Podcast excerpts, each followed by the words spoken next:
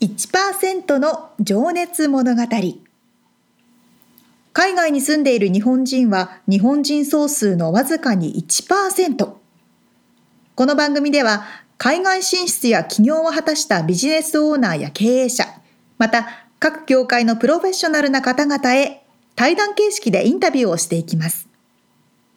日本の未来を背負うグローバルなプロフェッショナルたちの仕事哲学とそこに燃える情熱に迫ります。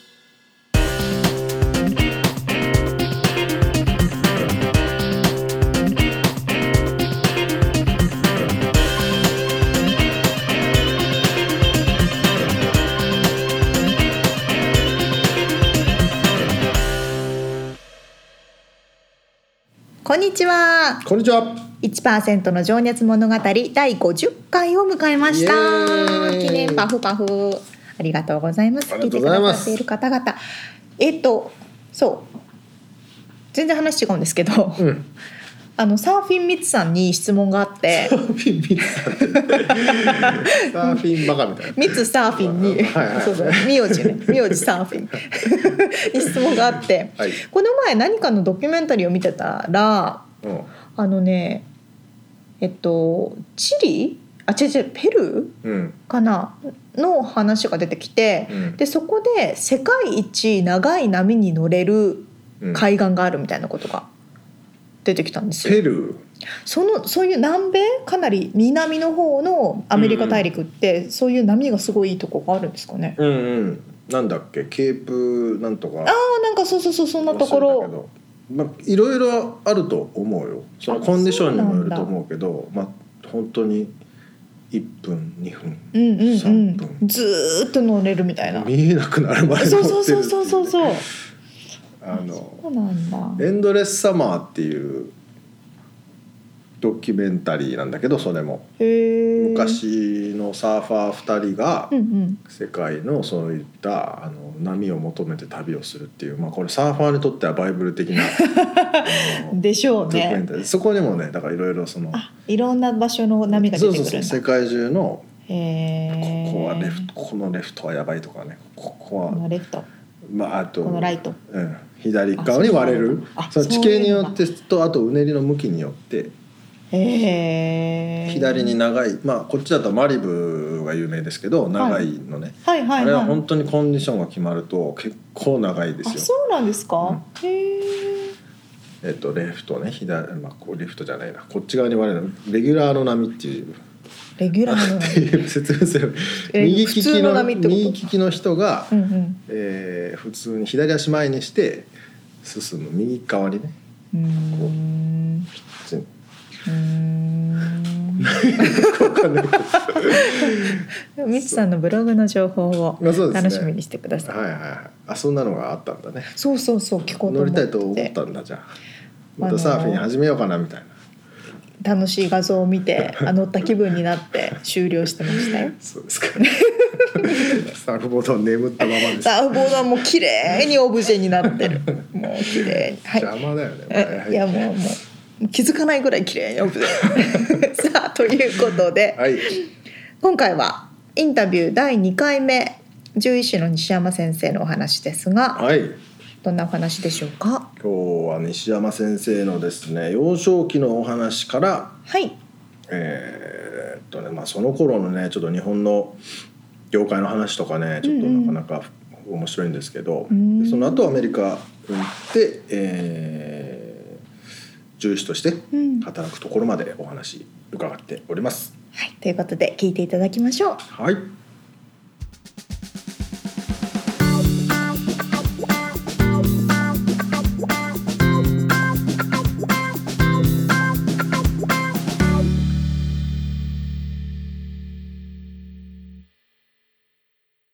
はいじゃあ今そんなね日米を行き来してらっしゃる西山先生なんですけども、はいちょっとあの幼少期のお話はい。伺いたくてお生まれが札幌ということで、はい。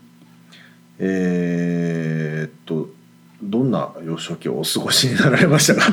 ちょっと唐突ですけど え普通の、あのーえー父親が公務員はい。母親が専業主婦、ほうほえー、11ヶ月年上の姉が一人。う11ヶ月。はい。まあ年子と言われてますけども。はい。で私で、はい。まあそういうあの普通の、えうーサラリーマン家庭ですね。いわゆる。ん。はい。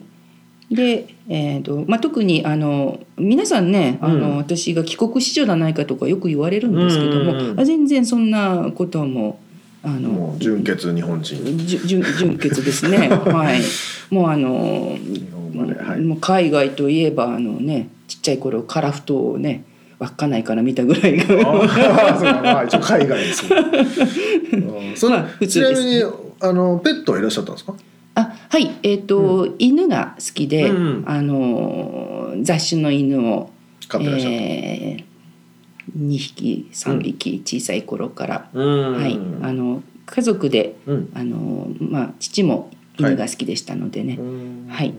で、えーもう少し後半じゃあ生まれた時はい。生まれた頃からもういらっしいたかえーっとね多分す幼少の頃幼稚園ぐらいの時に1匹それから小学校時代に1匹うん。それから中学高校に1匹そんな感じですけど。なるほどはいじゃあそのまあ雪の雪が降るというか、まあ、北海道まあ 寒いんだろうなとしかあれなんですけど。そうですね、うん。あのーまあ、当時はね、まあ、し昭和30年代40年代の話ですからね、はい。今みたいにペットって言ってもあの家での中で飼うのは珍しくうん。外であの雑種なんかを冬もあの飼ってましたまあ。犬といえばね犬小屋が外にあってこう鎖でつながれてるというイメージがねそうですね。この昭和の。強かったですねうん。昔の犬はね。えただあの小学校の低学年の時にはい。飼っていたゴロというあの雑種の犬なんですけども、はい。父が、えー職場の近くの畑でちょろちょろしたところを拾ってきたうん犬だったんですけれども、えー若干2歳ぐらいの2歳3歳の時なんですけども、うん。えー子供をまあ当時はね今みたくし手術をしたりとかそういうのもなくあのーまあ野良犬がいたってことでしょうねもうそれを思うとね。まああのー子供を産んではあの近所を通りかかった人に「うん。あの あら可愛いわね」って持ってくみたいな。まあもうもうとそういう時代だいやでもいやなんとなくわかります。もうそういう時代でそうまあ犬もね78歳でみんななんかね寿命で死んだそういう時代でしたけど、すよねなんか食べるもんもねなんかその残飯でね。ね余ったやつをこう混ぜてあげてたみたいなイメージがねなんとなく、ただその頃なんですけども、うん。えーっと子供を産んで、えー、7匹の子供を産んだんですけれども、えーはい。であの雑種ですからね、はいはい。でやっぱりこう残飯食べて、まあ、今から思えばそのこう栄養状態も良くなかったのでどんすごく痩せたんですかね。うん。であの外外外で飼ってたゴロがあの7匹産んでこう子供に授乳している時に、うん。こう犬ってこう子供舐めるんですよね。あのあの授乳してる時、ね。そうですよね、うん一生懸命舐めて子子犬の。うんうんでその時にたまたま近所の、えー、と私の友達がはい。やってきた時に、その普段は首輪してたんですけどもその首輪がこう痩せたってたのでポロッと取れてしまっていてきそれをし気が付かないでいてうん。で近所の子供がやってきたのにわわーってこうこうなんかこうやっぱりこう遊びに行っちゃって。そうですね、うん。で足をガブガブって何回か噛みましてうなん。だ7針を縫う大怪我しまして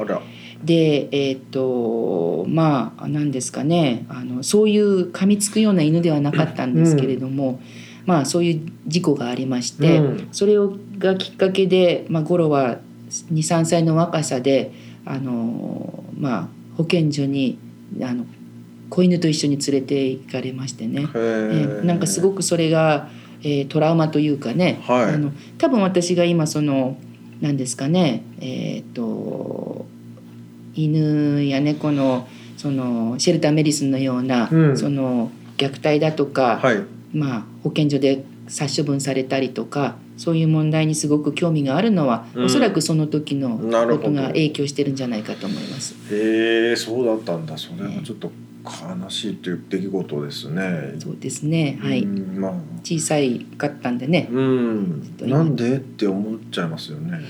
はい。ただその時は別に家族を恨むとか、うん。まああの母がねその時にこううん。連れて行く時に「どうしてゴロ行っちゃうの?」って私がこうね、うん。あの泣きながらこう言ってた時うに、ん。まあ、人様を噛んだ犬は保健所に行かなきゃならないんだよってこう、ん。まあね、もう母もねこうなんかこうすごく辛そうに言ったのが、うん。あの記憶に残ってて、えーでも本当にそうなんですよね。やはりこう人を噛むというのは、うん。あのまあその時はあの何ですかねよく分かんなかったんですけども、うん。やはりその子供をあー自然に産んで育ててたという、その自然の本能だったわけですよね。うん。で今はそれを、えーきちんと予防する手段がありますし、はい。あの栄養もきちんとあの管理できるわけですし、で無駄な命を産ませないっていうことがとても大切ですし、うん。そうすることによってそういう、えー人を噛んだりとか、うん。攻撃的になるとか事故も予防できるわけなので、えーまあねあの小学生の私にはそれはよく理解できなかったんですけどうも、ん今はなんかあのやっぱりそういうことを一つ一つ、うんあの知識として広めていきたいと思ってますう。んその時にまああのなんだろうなペットに関わるお仕事に就きたいとかそういうふうな考えには至るんですかねあそこから。多分はい、うんそれが関係してると思います。なるほど。はいじゃあ高校ぐらいまでいらっしゃったんですかね？札幌の方には。いつ？あはい。えっ、とずっとはい高校も札幌で。大学すはい。はい。でそれから北大に。はい。はい。はい。いつ頃もうその獣医の道にっていうのはき決めたというか？あーしやはり小学生の頃か頃ですかね。もうじゃあブレないですね。ほん ブレてないですね。あのいやなんつうのでもそんなことはないパン屋になりたいとかケーキ屋さんやりたいとかそういうのもなかったんあですか？えっ、とあのいやあの別に絶対10位になるとかそそそのあれでもなくはい。あのはいあの高校時代はテニス一筋でしたし、うんうんまあ、その時はね、うんプロテニスプレーヤーになりたいとかね、いろいろねなるほど。変なことも思ってましたけれどもね。えっ、とあのいえいえあのもっとちっちゃい頃は何でしたかね割とでも私は現実的でしたねは花屋になりたいとか経験あんまりなかったですね。ああそういうなんかファン,、はいファンシーな憧れ的なのはなかったですか。そうですあねあそうなんですね。現実的でしたね意外とね。ね。そうかそうか。いじゃあそのままもう大学生の頃には獣医という道が仕事としてイメージできてて。はい、ただですねあの、うん。獣医師といってもすごくあのまたその職業としての獣医師っていうのが、あのうん。いろいろありまして、はい。で特に私の行った北海道大学では研究者になる方が多かったんですよね。あのうん。研究の道とはい。いわゆる私たち研究と臨床って言わ、言ってるんですけど臨床っていうのがいわゆるあの犬や猫や診察したりそうです診察したりそうですね、あとまああの家畜大動物、はい。牛だとか馬だとかあの畜産関係ですよね、そちらの方の獣医さんもいらっしゃいますし、うん。あと研究職で、えー、なんですかねあの製薬会社だとか公務員とかになられて、えーそっちの道を選ぶ方もいらっしゃってうん。で、えー1980年代ですから、はい時はそのバブルからうんあのいわゆるそういう何ですかね生物バイオだとか、えー生物学に関する研究うんに関してはものすごくホットな時代だったんですよね。なるほど。で、えー、とやっぱり同級生のほとんどが研究職だとかうんそっちの道を選ぶ方も多く。そこでやはりで私ち父も公務員の研究者だったこともあって、はい。えーまあ研究の道を行くのか臨床の道を行くのかあでね結構悩んだんですけおおれども、父様はどんな研究を？えー、と農業関係のあえ獣医ではなくて、はい。農業関係のはい公務員の研究者だったんですけれども。も。でなので父もあの私が研究に行くのを、うん。あの進めてたんですけども、うん。じゃあその裏側ってことですよね。おペットにあげるお薬だったり、まあそうですね。の体の中どうなってるのかっていうのを、がんの研究だとか、はいはいはい。薬の開発とか、そういううん。方ですよね。じゃあそっちの方を意識しながら大学に進んだってことなんですか？ね。えー、ととか大学に入ってからはい。どちらに行くかっていうのを考え出して、うんで周り教授とかあのこう先輩なせ先輩とか、うん。周りの人たちはもう絶対に臨床なんか行くな。あのうん。研究の方を選んだ方が絶対にいいえー、なんでなんですかねそれは。まああのうんその時時代ですかね。あの、うん。でもでも今もあれですよ。獣医大学いい現在の日本の獣医大学を出て、うん。やっぱり半分以上が公務員志望らしいですよあの将来の安定性を求めて。なるほどね。いやいやあのねいやあの公務員が悪いって言ってるわけじゃないんですけれどもまあ安定だとか、まあ、今は企業に入ってもねあのうんそのなかなかねなかなか終身っていうのもないですからね。うんでまあ開業するのも今お金がかかりますしまあ獣医師としてね、そうかそうか。まあ、その諸々のことがあるんですけれども、うんえでもねいやそれにしてもあのえやはり私たちの時代はいやでも自分はあの犬や猫が好きで動物のお医者さんになりたいから、うん。獣医大学に来たんだって言って、臨床の道を選んで、はい。そして、えーね、何年か勤務医として、うん。あの経験を積んだ後に開業してっていうあいわゆるそういう道を選んだうん。同級生もいらっしゃいますし、うん。ええあのそれはそれであの何ですかねあの何ですかね、えー教授とかそういう人たちは割と反対派だったんですけれども、うん。うん。でもあの決してなんかそのうん。後悔してるわけじゃないっていうか恥じるようなそそのことではないと思いますけども、うん。はい。そういう道もあったと。で西山先生もそっちをはい、あのいろいろしあの、まあ、研究のあ研究職のアルバイトもしてたりしたんですけれども、はい、あのやはりどうしても、えー動物のお医者さんになりたいっていうのが気持ちがありました。うん。それとやはり何ですかねあの研究って長い目で見ればもちろん素晴らしいことだと思うんですけれども、うん。やはりどうしても動物その、まあ、実験動物マウスだとかそういうものを殺したりすうん。る仕事もうん。ありまして、うん。えー、とやはり動物を殺すんじゃなくて、うん。助ける方の道を選びたいっていうのがありました。なるほど素晴らしいですね。いい。じゃあそれで、えー、獣医師のまあ修士号を取得されてその後はい、日本に勤務？そうですね日本で、えー、34年勤務医として、はい 勤めてました。うんもうそれはでも思い描いた道だった？えー、と思っていた以上に、うんあの悲惨でしたね。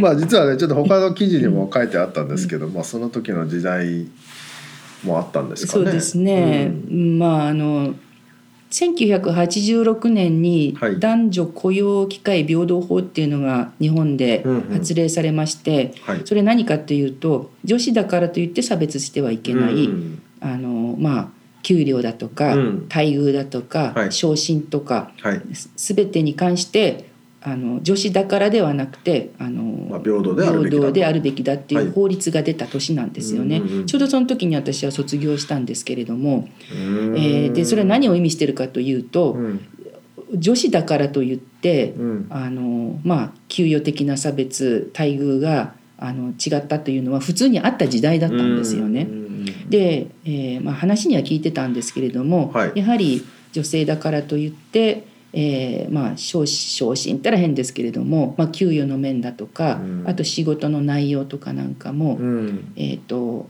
ある程度違ってまして、まあ、ちょっとあのまあその何ですかね当時日本全体が比較的、うん。あの、まあ、女性はお茶組から始めるとかまあなんかそのねイメージがありますね。はいそういうありましたねその当時代ですからね。うんうんうん今お茶組なんていう言葉ないですけれども。ね。そんなのを言ったら怒られますね 多分。まあ、まあちょっと、こまあ、つまらない話なんですけどそのうん具体的に言うと、まあ、あの勤めていた病院が、はい。獣医師はもうあの何人いたのかな？なんか、まあ、10人近くいたんですけれども、えー結構大きな病院なんですね大きかったですね、ただ私以外全て男性で、うん。私だけが女性で、うん。で、えー、となので自然に、まあ、あのお掃除したり、うん。えー洗濯したりするのは全部私の仕事で、うんでまあ、えー夜遅くいみんな帰った後も一人残って、えー白衣にアイロンかけたりとか、ええーーな朝は人より早く行って掃除をして、えーあのみんなにコーヒーを入れてとかっていうのも。そそうですねうん。あの人の、はあまあ、そういうのが普通にあって。で、まあ、私が2年目3年目になって、うん。えーで後輩の、えー男子の、えー獣医師が入ってきても、えー彼たちは別にそれは死後ししなくてよくて私がずっと続けてたっていうまあまあねあのそういう時代だったんでねうん。だったんですけどもね。それはでもそれをやってる間にだから機会を与えられないってことですよね。そのもっと診断をしたりとか経験値を積むためのはい、もちろん時間あを取られちゃうわけですよね。そうですね。もう獣医師としてももちろん仕事はしあのそれだけじゃなくてもちろん獣医師としての仕事も、ああのもちろんししてはいましたけれども、まあ、例えばあの夜、うん。し緊急の手術が入って、うんでまあ今院長とかも含めて数人の獣医師であのその、まあ、珍しい症例なんかでうん。緊急手術とかをしてで私がそのまだ新米ですからね、はい。あの見てたりすると、うん。あもうあの西山もう遅いからそろそろ掃除始めろって言われて自分はやっぱり見てたいし、うん。お手伝い女子としてお手伝いももう続けていたかったのに、はあのまあ、女子だからということで席を外されたり、いはい。えーまあまあでもでもごめんごめんなさい。ここんなこんなつまらない愚痴を言い出したら何時間もかかりますけど。まあまあまあまあまあそうですね。全般的にそういう時代で。うん。でまああの何ですかね。うん今でこそパワハラとかいう、ね、言葉もありますけれども、あのでそれが不満まあ私もまあこういう性格ですから、うん。あのまあ先輩だとか上司、まあ、院長副院長に直接うん。自分に対するその不満を、はい。うんあのうんそれをそこをなんとかあの変えてくれっていうことうんをこう,、こう訴えたりしてたんですけども、まああのまあうんなんですかね生意気だって言われてうん。殴られたり、えうーんまああの男と女はあの、同じだってあの、ね、言うけれども、うん。あの違うじゃないかって言って、でじゃあ聞くここに今30キロ体重30キロの犬が、あの来たとする、うん。お前一人で診察台の上に持ち上げ持ち上げられるか診察台の上に一人で乗せることできるかっていうの。もう高橋できるぞ山田もできるぞうん。西尾前お前できるかできないだろうとだから女は違うんだみたいなこと言われて、うんまあ。いやでもそれはね逆もしかりですよね。石山先生にできて他の人にできないこといっぱいあると思うしね。まあそれがだからその病院がダメだったんじゃなくて 社会がもうそういうまあそうですね。他の会社でもそういう状況が多かったっていうそうですね。時代なんですかね。はい、ただね、まあ、やはりねあのその後私もそのロサンゼルスでうん自分の病院を開業して、はい院長になった時に思ったん。ですけれども、えーっとそのまあ何ですかねあの例えば院長いい院長の立場からすると、うん。うんああこの子はあのねこの獣医さんは本当に一生懸命なので、うん。あのぜひ伸びてほしいと思って、こう1年2年かけて教えた途端に、あのまあ、妊娠しましたやめますとか、ね、あるいは子供を産みます、やめますとか、はあのあるいはまあそのあのねあのボーイフレンドと結婚します、うんうん。あの州外に行きますと、うんやっぱりその何ですかね育ってった一生懸命育てて、でやっとあの病院の実践力となってくれた段階でパッと辞められちゃうっていうのはやっぱりすごく、うん。あの会社としても、はい。まあそうですね。経営者としては辛いところですね。そうですね。まあやはり日本全体がうん。やっぱり女性っていうのは若い女性を、うん。20代の若い女性を雇ったところで、うん。あの結婚退職はい。ああるいはね寿退職がはい。すごく多い時代だ,、だったので、うんまああの分からないでもないですよね、今から思えばね。でも、まあ、それを超えてねうん。あのやっぱり平等じゃなきゃいけないっていうのはね世の流れですよね。うん。まあそれはね男女と言わずとも、まあ、今は本当にその多様性っていうねあのキーワードが出てますけどなんて言うんだろう。人それぞれやっぱりね長所も短所もあればそうですね。別に男女だからっていうわけじゃないと思うんですよね。そうですね、うん。はいまあまあ。でもまあ日本もあの今何十年かぶりに日本に戻ってずいぶん良くなりましたし、うん。表立ったその差別もなくなりましたしね、うん。あの大体あの女子女子の獣医師がものすごく増えてますので、ああのもうね男女差別なんて言ってられませんしね。うんはい。いやでも本当にだって女性の方が絶対にねこうきめ細やかだったりとか男性気づかないとこ気づいたりとか 多分絶対あると思うんですよね。重たいもの持てなかったとしてもね。ね。うん。まあそれでなのであれですよね。あのまあ直談判したけどもちょっとうん転機を迎えるわけですよね。そこからもうね。どう思われたんですか、でもその時に。ああでもでも他にもいろいろありまして、うん。あのまあ個人的にはあの失恋したりしたこともあってあの婚約者と、ねはい。ダメになったりとか、まあ、いろいろ精神的にもうあのいろいろあって、揺れたってこと？えーそうですね。うん。で、えーとまあ、日本せっかく夢を持ってあの獣医師になって、あの仕事をしたけれどもうん。なんだかそういう差別とかもすごく多くって、思ってた以上にうん。大変だっていうのもあって、うん。でフラッとアメリカに、うん。あの来てみたんですけどもフラットっていうのは、ね、遊びで最初はバケーションで、最初は、えー、と10日間の予定でしたけども、間もなく30年になろうとしてます。ええそれまあ帰れなかった？でもでも帰り帰りますけど冗談一回帰ってあのいいあの書いてますけれどもね、うんまあでもじゃあ最初は別にこうお仕事を探しにというはい。わけでもなく、あのえーちょっとあったのかなそういうのが。えっ、といえうんと基本的にはちょっと日本でもうあのもう仕事をする自信もなくなってうん。昇進していてどうしようかなっていう状態で、うん。えー心を癒すために来。てそして10日ぐらいして、はい。あのかいもうあの仕事してた時本当にもうあの休みなかったですから本当に、うん。もうもうい今でこそ週休1日2日なんてうん。普通にありますけれども、うん。昼も夜も休暇が来れば呼び出されて休みもなく。なのでそのもう本当にえっ、とそういうまとまったのがまあ心も結構ボロボロなボロボロでしたね。割とね。まあそのボロボロっていうか、まあ、今今誰にでもあるそうですね。うん。でフラッとやってきて、はい。そしてあのロサンゼルスの中でなんかこう観観光というかね、うん。普通にちょっとサンタモニカビーチとかに行って、うん。あの海眺めてたりなんなりいろいろしてたんですけれども。で、まあ、うん1990 90年の話ですからね。当時まだなんかこう比較的今見たくこうこうえーその何ですかねあの従業員とか保険だとか事故とかに関するあれも、うん。あの厳しくなくて。うん。で、えートランプ大統領もいなかったですから 当時。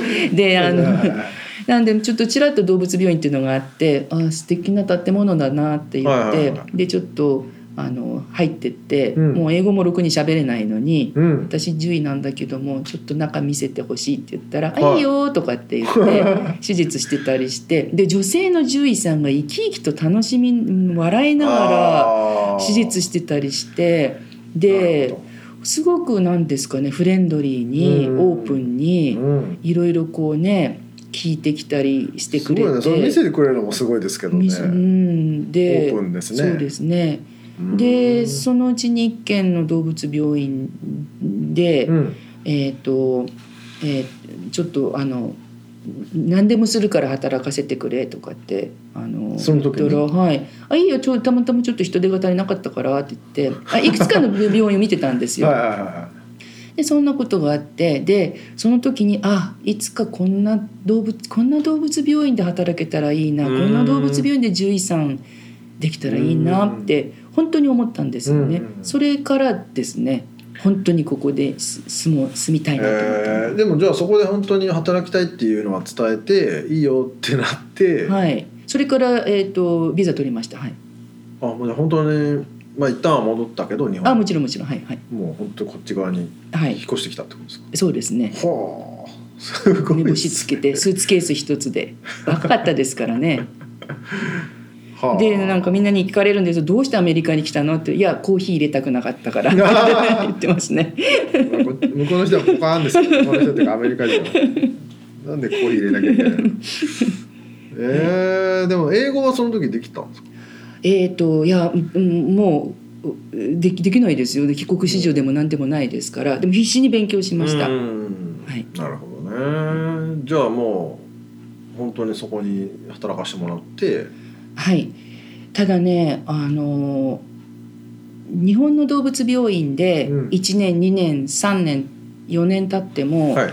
もう昇給もなければうん。あの女性だからということではあのやらせてもらえない仕事とかい、うん。やらなきゃいけない仕事とかなんかそういうそういうのがあったじゃないですか。うん。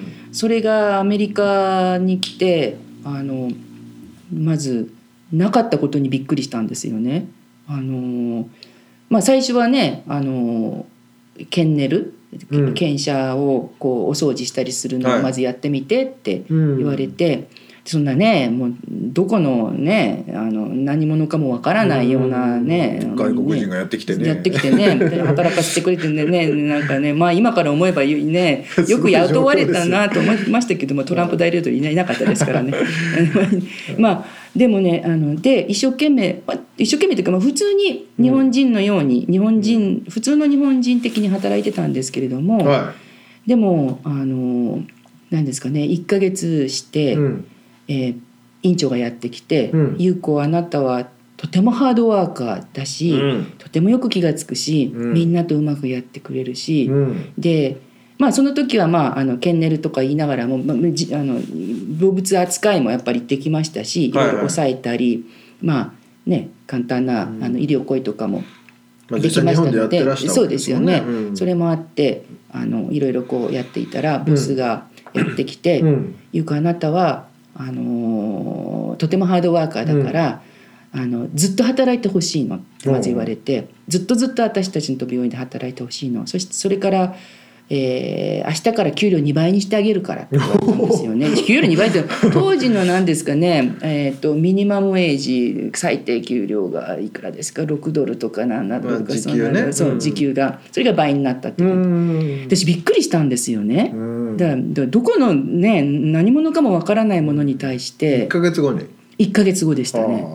いや1ヶ月間使用期間でああのーちょっとじゃあ働いてみるっていう期間そうですね。うん。はい、で言われたんですけどもでびっくりして私なんか何ですかねびっくりして言ったことは「うん。どうしてですか?」って言って、うん。私はただの女の子で じゃじゃ just just a girl でガールガールでただの女の子で女の子ですみたいな。ただのガールで日本人で英語も話すえ英語も話話せないし、えー、と日本人だし、うん。そしてあのビザだって安定してないし、うん。そして10位だけれどもどそんなのあのにアメリカじゃ10位でもないし。まあライセンスが違いますからね。うんうんうん。どうどうどうしてなんですか？それはできないって私言ったんですよね。断っちゃうまあまあににににに日本人ですよね。ね そしたらあなたはボスが言ったんですよ。ねもう今でも忘れないですね。私があなたにいてほしいのは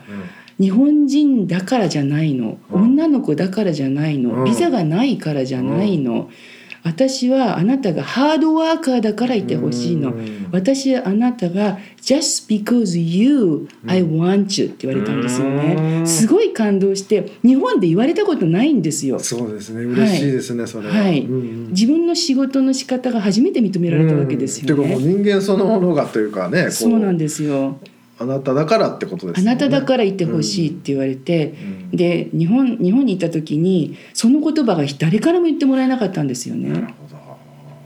でだからすごく感動して、うん。で「あああの、うんと、うありがとう」って言って本当に泣けてきましたね、その時は。うん。今ちょっとね僕も泣きちょっと泣きそうになりましたけど、ねえ。うーんそっか、うんまあそれを。いいアメリカのスピリッツですよねそのう辺って、ん。でもそれをねやっぱその1か月でそ判断する院長先生もすごいというかなんというかこう、はい。ねあのできるそういうことができるっていうのはね多分日本だったらなんかそういう手続きがどうだとか前例がないとかなんかねそうですね。でそこの、ね。はい、そこの病院にスポンサーになってもらってうん一番をまず取って、うん。そしてそれからグリーンカード取ってっていう感じで、うん。はい。じゃあしばらく何年かはい、もういらっしゃって、あそうですね、うん。はい。そうかもうお世話になりました。で,、なるほど。はい、でその間にアメリカでも獣医師免許を取る勉強をしまして、うん。ええ。あのもう何から何までもう本当に、うん。あの大変でしたけれども、うん。何ですかね。あのこう私にはやはりその日本の中で伸びていくっていうのがすごく辛かったですよね。その女だから何だからっていうことで、うん。あのこう自分の実力じゃないところでこう壁ができちゃっててっていうか。それを我慢してうん耐えていくっていう環境よりは、はい。あの自分を認めてくれるってことで、うん頑張れが頑張るだけ、うんそれが成果として現れるっていう、うんあのただ頑張らないものに関してはアメリカって厳しいじゃないですか。うん、そうですね。まあけ実力主義ですね。ある意味でも悪い意味でも。そうですねうんやっぱりそれがすごくあの自分には合っていて、うんよし頑張るぞって言って、うんでアメリカの獣医師の国家試験なんかものすごくやっぱりあの難しいんですよね。でやっぱり何回も。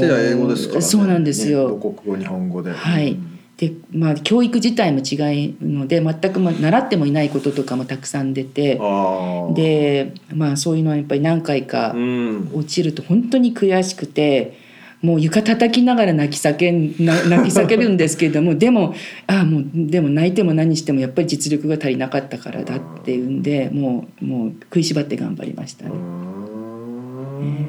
んじゃあもうおお仕事しながら勉強しながらあそうですねっていう生活をはいずっと。はいで、まあ、恋愛恋愛もして、うん。えー日系人の夫と結婚もして。うん盛りだくさんですね。盛り出すからでも本当に楽しかったです本当にうんねでもそれって本当になんか生きてるっていう感じがしたんじゃないです充かね。実してましたね本当にはい その日本ではね、なんかそういうちょっとなんか全然違うところで、うん、進まなかったことがね、そうですね。自分のはい力で進められたってことですもんね。うん、まあじゃあそうやってね獣医さんになられて、まあ、アメリカでもライセンスを取られて、はい。っていうことで、まあ、その後ね多分あの開業の方ね話に入っていくと思うんですけど、ええ。ちょっとじゃあ一旦ここであの次のお話に行きますね。その仕事の方にちょっと迫っていきたいんですけども、はい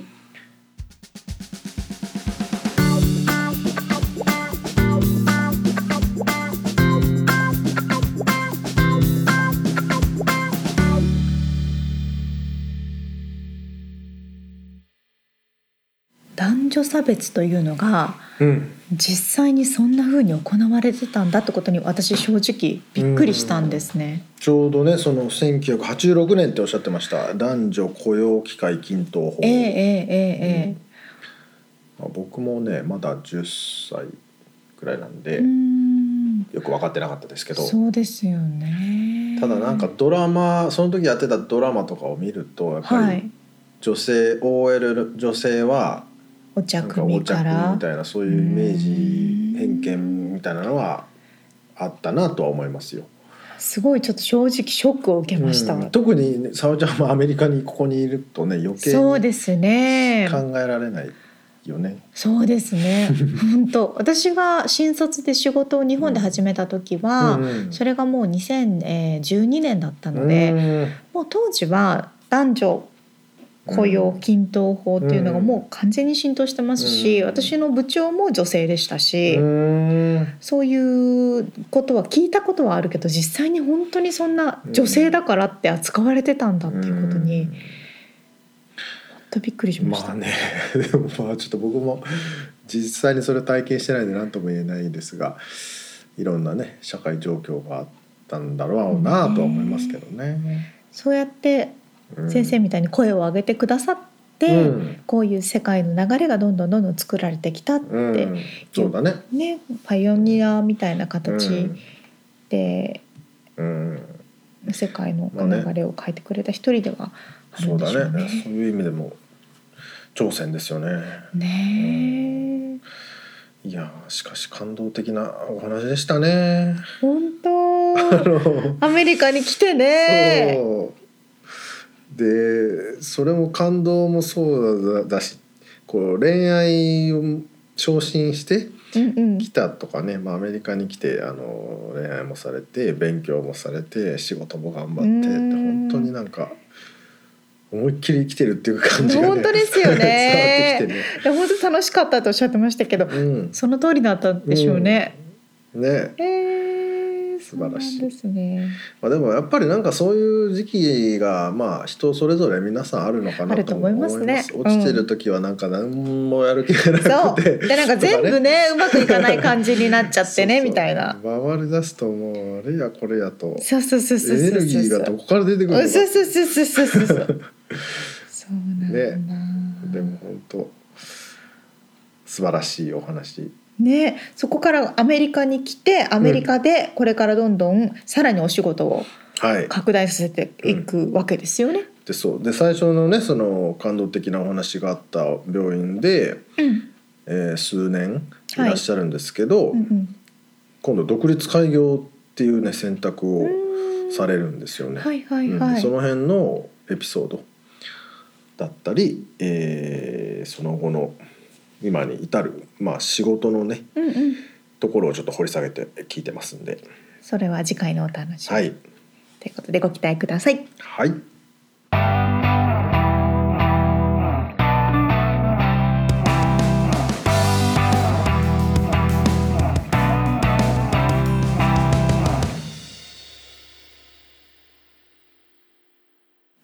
リアルアメリカ情報。お、いいですね。あー、猫ちゃんもいるんだ。さあ、このコーナーはロサンゼルスから最新のアメリカビジネス情報または生活情報をお届けしていきます。はいさあ、今回はですね、うん質問。うんアメリカの都市の中ではい最も訪問者が多いのはどこでしょう？海外からの訪問者ってこと、すべてを多分ひっくるめてますね。訪問者まあ旅行者みたいな感じかな。トップ10をね探しました。ラスベガスももちろん入ってます。でも1位じゃない。あそうなのラスベガスはね何位かな4位。まあラスベガスはカジノがありますからね。世界からラスベガスに向けて、まあ国内からももちろんそうですけれども、まあ先週の話もあった CES とかその展示会とかねそうそうそうそうビジネスカンファレンスも多いです多いですね。うんもう砂漠のど真ん中に作られた人工的な街ですから。まあないといかないけど、そうそうそうそうそうそう。うんまあ4位なんだでもそう。他どっか思い当たります？シリコンバレーシリコンバレー、うん、サンフランシスサンフラコンシスコ入ってます。7位。なないまあサンフランシスコはその街自体も可愛いですし、あのゴールデンゲートブリッジっていう赤い橋をね、うんがこうトレードマークみたいになっていて、はいはいはいはい結構皆さん分かった。遊びに。どこでしょう？ディズニーランドだ。というと、ロサンゼルスだ。あーロサロスでえ？で えディズニーランドイコールロサンゼルスですか？思い浮かぶいやのロサンゼルスカウンティっていうかこの大きな意味でのロサンゼまあルスね、まあロサンゼルスはい、うん。2位ですあはあは2位ですねもちろんロサンゼルスは。ああごめんごめん。ディズニーランドといえばそういう意味ね。フロリダね。あそうその通りです。えそれ1位なの、うん違う。あびっくりした。でもフロリダは3位。オーランドね。やっぱりディズニーワールドあります。はいはいはい。でその今言ってた。はい。ハワイ。ハワイねここのね中にね入ってない。意外と。ありゃ何？じゃあどこ？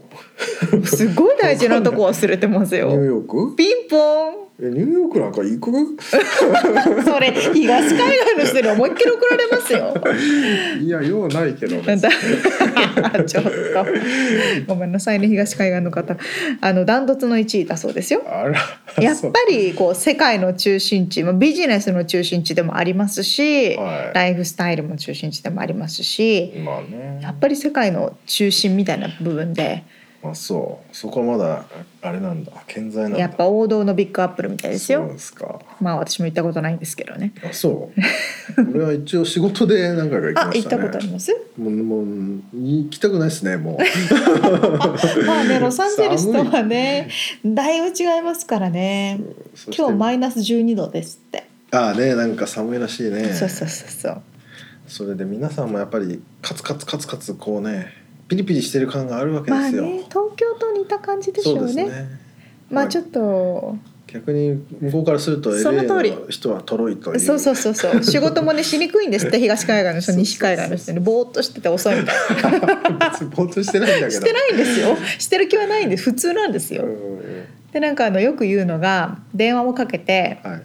ニューヨークの人に電話をかけると必ず折り返しが返ってくるでロサンゼルスの人にかいかけると 2回に1回ぐらい返ってくる。でハワイの人にかけると返ってこない。よく聞きますけど。まあね解釈の違いですよね。そうそうそうそう。ああそれぐらいのようだったのねって解釈してまあそんなね感じのいろいろな違いはありますけれども、10位からいきます。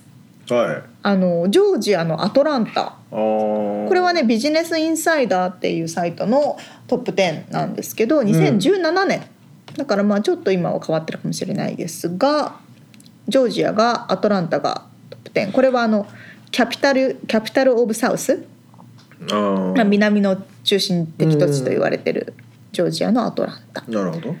行ったことあります？ないけどなんかね結構アトランタから来た子とお友達だったりした時期もありましたね、うん。大きい都市ですからね。でもやっぱりそうなんか東か西かに出てきくる感じでしたけどねそこに生まれてまあ、大きいんだけど、はいはいはい、うん。まあ田舎といえば田舎というまあそうですね。うん、でもみんな何しに行くんだろうそこ。まあサウスの人が行くのか、なんかねアフリカンアメリカンヒストリーとかアフリカンアメリカンの方が多いからそういうね。うん。ヒストリック的な。9位デンバーコロラド。あそこは行ったことあるな。ああります、ん。コロラド今すっごい暑いって皆さん言ってますよなね。なんで？なんで？あのー 街がどんどん栄あえてそう都会化しててインベストも、インベストメントも多くてみたいな。それはね僕はねあれだサウスダコタから LA に来る時に経由したんですよ。それも車でね。サウスダコタから来たら全てがよく見えるじゃないですか。そうでもだから経由するしたいほどやっぱなんかあったんでしょう、ああ、うん。ここはここは寄るぞみたいな。なんかこう近代的都市だけれども自然が、ある。残ってね。そうそうそうそう、自ん然の中にある近代都市みたいな場所らしいですよ。うんうん次8位フロリダマイアミうん。うん？マイアミフロリダ。うん、うん、ビーチあの老後をそこで過ごすみたいなイメージしかないんですよ。えー、そうなんです？年配の方多いんだよね。あそうなんだ。まあそうか、うん。あの富裕層の年配の方が多い。うん。確かにあのヨットを売ってる会社の方が、うん。やっぱりヨットが売れるのはフロリダって言ってましたから、うん。まあ、カリビカリブ海系の富裕層もね集まってきますしね、うんうんうん綺麗なブルーの海で。そうね。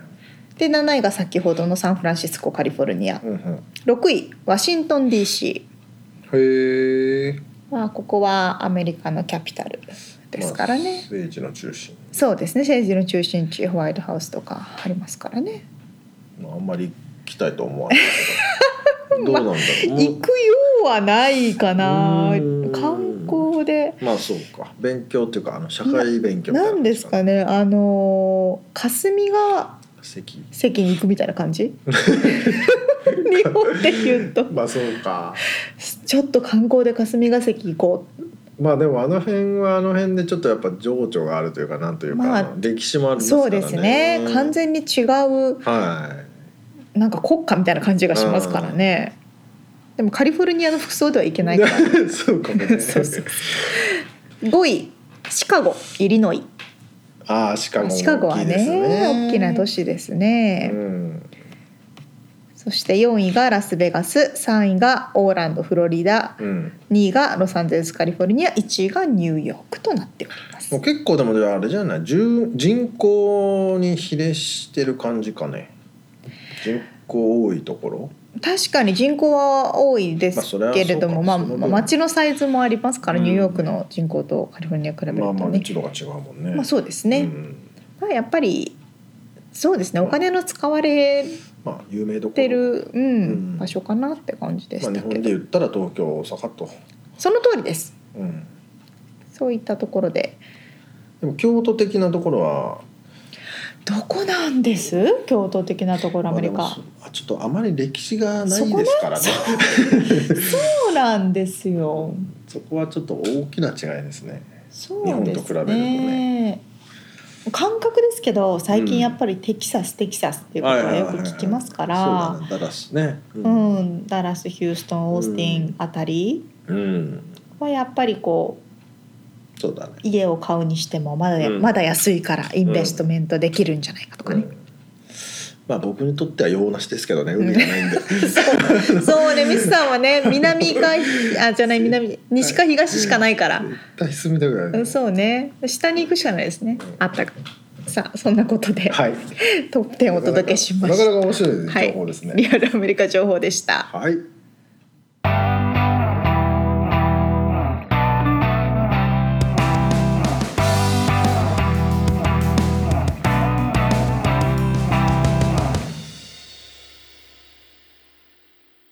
締めのコーナーです。はい。さあミッツさんから質問。